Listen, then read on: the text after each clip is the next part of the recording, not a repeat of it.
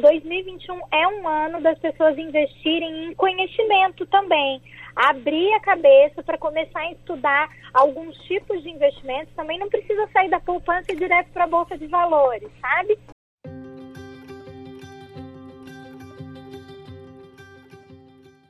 Vamos falar sobre planejamento financeiro para as primeiras despesas do ano. Como organizar essas finanças? Nossa convidada é a administradora especialista em educação financeira, Catarina Sacerdote. Doutora Catarina, seja bem-vinda à Rádio Justiça. Um feliz ano novo. Obrigada, Sérgio. Bom dia. Feliz ano novo para vocês também. Manchete do Correio Brasiliense de hoje. Prepare o bolso. Ano começa com reajustes em série. Planos de saúde, mensalidades escolares, material escolar, IPTU, entre outros, doutora Catarina Sacerdote. Como o nosso ouvinte deve começar então o seu planejamento? É isso mesmo. A gente teve vários índices refletindo uma inflação bastante forte do ano passado para cá. Eu recomendo sempre começar com uma técnica que eu chamo que é calendário financeiro. Ele, ele não necessariamente pode ser feito no calendário, mas eu não falo planilha para não assustar ninguém também.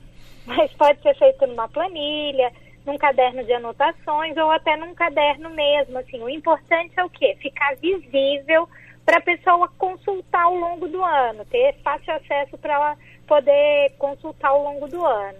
Então, ela vai listar todas as fontes de renda dela e as receitas, né, o que entra ao longo do ano. Se a gente está falando de um profissional autônomo, a gente pode trabalhar assim com a média dos últimos três meses ou com a média dos últimos seis meses, para ter uma estimativa, uma expectativa das fontes de renda. E aí a gente vai listar todas as despesas, mas eu tenho duas observações importantes sobre listar essas despesas. A primeira é usar um extrato de um mês anterior como referência. Por exemplo, pegar o mês de dezembro e observar quais despesas são recorrentes, que vão acontecer todos os meses. E aí depois a gente vai pegar e observar todos os meses para frente e começar a anotar os gastos futuros, é, considerando a sazonalidade. Então, por exemplo, lá em fevereiro, a gente já sabe que o brasiliense paga o IPVA, os, os é, impostos relativos aos automóveis. Então, lá em fevereiro, ele já vai colocar lá a previsão desse, desse pagamento. IPTU, ano passado, a primeira parcela foi em abril, se eu não estou enganada. Então, já vai colocar lá em abril também. O que, que ele vai conseguir com isso? Ele vai poder observar se ele vai ter saldo ou déficit o ano inteirinho todos os meses do ano, né, de janeiro até dezembro. E aí ele pode montar um plano de ação, né? Se ele está vendo que vai ter um saldo, já começar a planejar aí como fazer os investimentos, se possível, às vezes até de forma automática, mas já deixa planejado, porque dinheiro sobrando na conta, assim, a gente já sabe que a gente acaba gastando, né? E se tiver déficit, ele já consegue montar esse plano de ação aí sobre como ele vai pagar, ou ele vai guardar de um mês para quitar do outro, ou ele vai trabalhar um pouquinho mais e fazer uma renda extra, vai vender alguma coisa que não tem em casa, para cobrir aquele mês que ele já está vendo que vai faltar algum dinheiro. Vamos lá então, seguindo em frente, temos então a consideração desses gastos futuros, como a senhora já contou, avaliar se vai ter esse saldo e também planejar investimentos automáticos com os meses desse saldo. Planejar um investimento, a senhora acredita que 2021 é um ano das pessoas abrirem a cabeça e sair um pouquinho só daquela investimento em poupança? Acho extremamente importante que isso aconteça, porque a gente viu em 2020, e isso já aconteceu em anos anteriores, que a inflação aumentou muito mais do que o rendimento da poupança. Então a gente vai ter uma inflação que bateu aí 4% ao ano, ante uma poupança que rendeu 1,6%, 1,7% ao ano. Isso quer dizer que o nosso dinheiro, a partir do momento que ele ficou dentro da poupança, ele se desvalorizou. A gente perdeu o poder de compra desse dinheiro, né? Então, não é que eu perdi dinheiro, eu coloquei o dinheiro na poupança e perdi dinheiro. Não ele rendeu um cadinho lá. Só que todas as outras coisas, o preço cresceu mais do que o dinheiro na poupança. Então, é um 2021 é um ano das pessoas investirem em conhecimento também. abrir a cabeça para começar a estudar alguns tipos de investimentos. Também não precisa sair da poupança direto para a bolsa de valores, sabe? Sim. Mas o que, que, que a gente tem no mercado para oferecer? Hoje em dia as corretoras estão crescendo de uma forma muito grande e investir em corretora é muito seguro. Então o brasileiro vai precisar ir sair dessa, é, digamos assim, desse hábito da poupança, porque a poupança é muito intuitiva, né? a gente vai sair um pouquinho para buscar investimentos que não são intuitivos com segurança também, sabe? Para falar em investimentos, temos que ter ali um dinheiro sobrando. E como a pessoa deve criar a primeira reserva dela e, se possível, até fazer essas aplicações, esse, esses investimentos? É, eu recomendo começar justamente, Sérgio, como eu falei aqui agora, buscar um banco de investimento ou uma corretora. Quer dizer que nos bancos tradicionais, os bancos aqueles grandes que a gente conhece, não existem outros produtos de investimento? Existem, mas é como quando a gente vai fazer compra no mercado grande, sabe? Assim, a gente pode fazer compra naquele mercado famosão, ou a gente pode fazer compra numa vendinha mais próxima de casa, né? A tendência é que a vendinha, por não vender produtos grifados, né, não vender produtos da moda, ofereça preços um pouco melhores, né?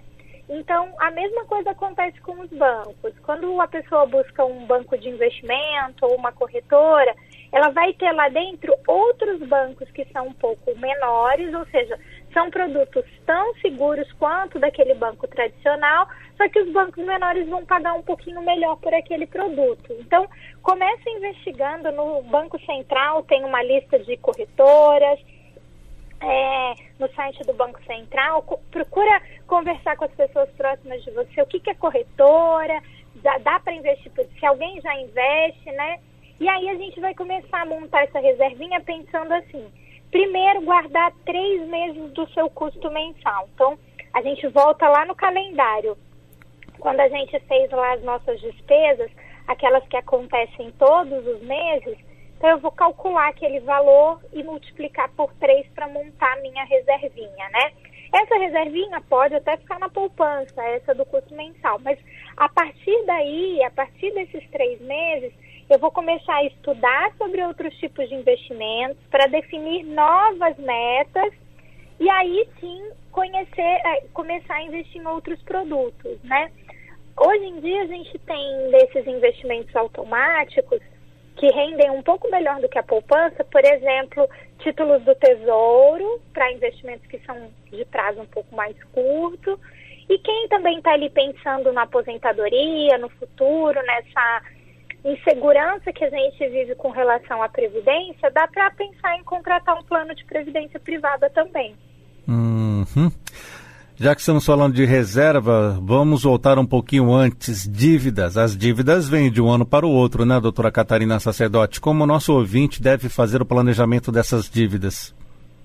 Ah, elas, elas vêm e geralmente dezembro é um mês que a gente para de prestar atenção um pouco nas contas e costuma se endividar um pouco mais, né? Então a gente precisa quitar as dívidas de uma maneira estratégica. O que, que acontece bastante nessa época do ano? A instituição financeira liga, oferece um parcelamento em muitas vezes, e aí a gente quer se livrar desse, dessa dívida, dessa cobrança, e faz o parcelamento às vezes sem estratégia nenhuma. Então, vamos pensar aí como que seria uma estratégia bacana para a gente quitar as dívidas. Primeiro, fazer uma lista de todas as dívidas. A gente tem que lembrar que mesmo quando a gente está adimplente, a gente tem uma dívida. Por exemplo, financiamento de imóveis, que se a gente atrasa, já vai para leilão, né? Então, tudo que eu comprei no longo prazo já é uma dívida. Então, a gente vai precisar atacar principalmente aquelas que a gente está inadimplente, porque são as dívidas que têm os juros mais altos, né? Então, lista lá quais são as dívidas, lista os juros que eu estou pagando por, por essas dívidas. Aí cabe aí a gente falar de portabilidade, né? Ah, eu tenho um, um imóvel financiado que foi financiado lá em 2016, a taxa de juros está na casa aí de 14%. A gente sabe que hoje é possível trocar por 8, 9, 10%. A gente faz a portabilidade para taxas mais baixas e aí a gente vai pegar aquelas que são mais altas para tentar atacar e quitar mais rapidamente, né?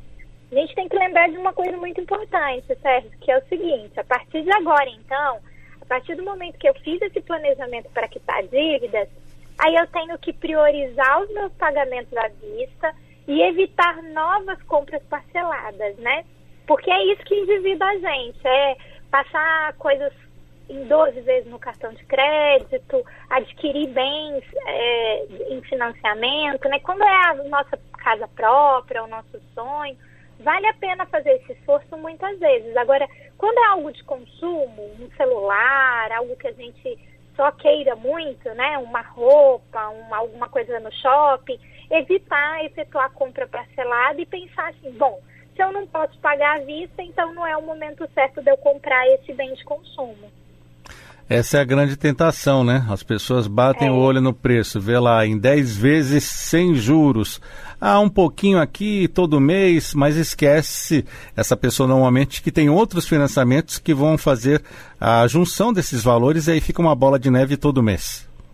É isso mesmo, é até um efeito emocional esse assim, né? Como a gente não está visualizando os outros parcelamentos, o nosso cérebro encoraja a gente assim, tipo, não, vai dar, vai dar, a gente vai conseguir pagar, sabe? E nem sempre é verdade, né?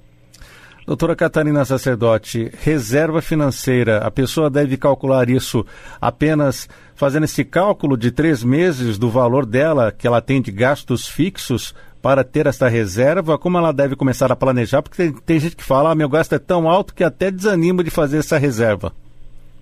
É, é, ela, ela é, eu entendo, assim, quando a gente fala que é desanimador, Sérgio, mas a gente tem que pensar em cenários onde nem sempre as coisas vão. O que vai acontecer é só coisa boa na nossa vida, né? Na verdade, essa reserva, agora, é, a minha sugestão de agora foi três meses, porque na verdade ela é o mínimo, né? Mas a gente fala que o ideal é que seja entre três meses e 12 meses. É um colchão de segurança, né? se acontecer alguma coisa que é, impeça a nossa renda, ou se houver, por exemplo, né, em 2020, 2020 veio muito para consolidar a importância dessa reserva, né? Muita gente teve redução de salário, muita, muito autônomo que trabalha com venda ali nos primeiros meses de, de, da, do lockdown, da pandemia, não conseguiu vender, então né, teve seu faturamento prejudicado. Então, a reserva de segurança é como se fosse um colchão. Se acontecer alguma coisa, eu precisar pular de paraquedas, eu tenho um colchão para eu não me espatifar no chão, né? É, então, algumas pessoas a gente vai recomendar três meses, vai depender aí dessa segurança de renda que ela tem mensal. Algumas pessoas a gente vai recomendar 12 meses. Para quem é autônomo, por exemplo, a gente recomenda seis meses na pessoa física e seis meses na pessoa jurídica, o que acaba tornando 12 meses de reserva de segurança. Né? É interessante essa conta. Então, seis meses para cada tipo de conta, pessoa física e pessoa jurídica, é isso? Isso, isso mesmo, porque o, o pessoa jurídica, a gente tem que lembrar que o meu salário, né, por exemplo, eu sou dona da minha empresa. Então, o meu salário tem que estar tá lá nos custos fixos da minha empresa, né? Se, ele, se o meu salário está lá e eu vou fazer uma reserva de seis meses dos custos fixos da empresa, eu já reservei seis meses do meu salário ali. E aí, na minha pessoal, eu posso guardar mais seis meses do meu custo mensal, porque se acontecer alguma coisa e eu acabar com a reserva da empresa, eu ainda consigo sobreviver por mais seis meses. É muito o que o FGTS faz com algumas pessoas, né? Então, por exemplo, quem já é CLT e tem a carteira garantida, né? Tem a carteira assinada, desculpe, talvez não precise contar com os seis meses que seria de parte da empresa, porque o FGTS já guarda ali uma reservinha todos os meses. É bem curioso isso. Doutora Catarina Sacerdote, temos esse começo de ano, já estamos aqui até falando sobre a manchete do, do Correio Brasiliense, sobre o que está chegando, IP, IPVA, IPTU, mensalidades escolares. Alguma dica, principalmente sobre material escolar, o que o nosso ouvinte deve fazer para planejar isso? Olha, sobre material escolar especificamente, a gente teve um 2020 onde muitas crianças ficaram em casa mesmo as aulas remotas, elas foram de um sistema muito diferente de que será 2021. Então, acho que a maior recomendação sobre o material escolar, na verdade, é cautela para os pais.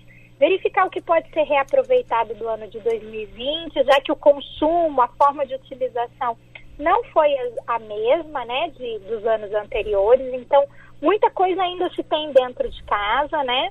A segunda coisa é fazer pesquisas de preço, o máximo de pesquisas possível, envolver talvez é, a internet, né, buscar fornecedores pela internet. E um fenômeno que a gente observa nos últimos anos é que esses aplicativos de conversa, por exemplo, o WhatsApp, permite que os pais criem um grupo, uma comunidade dessa, dessas turmas, né, dessas escolas. Então, se juntarem também para negociar com fornecedores é uma maneira é uma maneira de é, negociar preços menores também. É bem interessante. O pessoal tem que se reunir para fazer um grupo e conseguir até fazer essa compra do material escolar de uma forma no atacado, por exemplo. Seria uma saída. Mas a questão dos livros didáticos não tem jeito, né? É, os livros didáticos, é, talvez também uma maneira bacana é envolver a escola nesse processo, né? Conversar com a coordenação de quais livros vão ser essenciais logo no começo do ano, justamente porque o mercado precifica um pouquinho mais caro, né, no início do ano. Então, se, você, se a gente tiver um canal de comunicação aberto com a escola, né, muitas escolas ainda estão repondo aulas de 2020. Então, às vezes, essa compra de material vai ficar ali para março, abril, justamente por causa de um ajuste de calendário. Então, a, a gente está vivendo uma era muito de que a união, o diálogo entre as partes vão fazer muita diferença nessa hora de tentar negociar. E vi também, agora, mas né, meu filho é um pouco mais novo, ainda não está na fase dos livros didáticos, mas vi que algumas instituições já estão se posicionando quanto, quanto aos livros digitais. E aí os livros digitais precisam ser mais baratos porque não envolve o custo de produção, né? Doutora Catarina Sacerdote, muito obrigado por atender a Rádio Justiça logo nesse dia 4 de janeiro, começando os dias úteis conosco aqui, trazendo dicas importantes sobre o planejamento financeiro para esse novo ano que começa. As pessoas que se interessarem nesta planilha, que a senhora nem gosta de falar isso porque assusta, tem algum local, algum site que elas encontram essas planilhas? Assusta, né? Mas tem, a minha planilha é fácil de usar ah, eu tenho tem duas novidades bacanas esse ano. É, tem tanto a planilha lá no planejar.com.vc, é VC mesmo, de planejar.com você. É, tem planilha gratuita e tem cursos gratuitos também que a gente está oferecendo nesse ano é, de acompanhamento financeiro. Então, tem tanto os cursos que são pagos, mas tem muita coisa que é gratuito que entra aí nesse ano a minha rede social também é o arroba catarina.sacerdote. O principal canal é o Instagram. Procura lá, manda mensagem, manda mensagem privada que a gente te orienta no que for possível. Doutora Catarina, mais uma vez, muito obrigado pela sua participação. Até a próxima. Um abraço. Obrigada, Sérgio. Um abraço.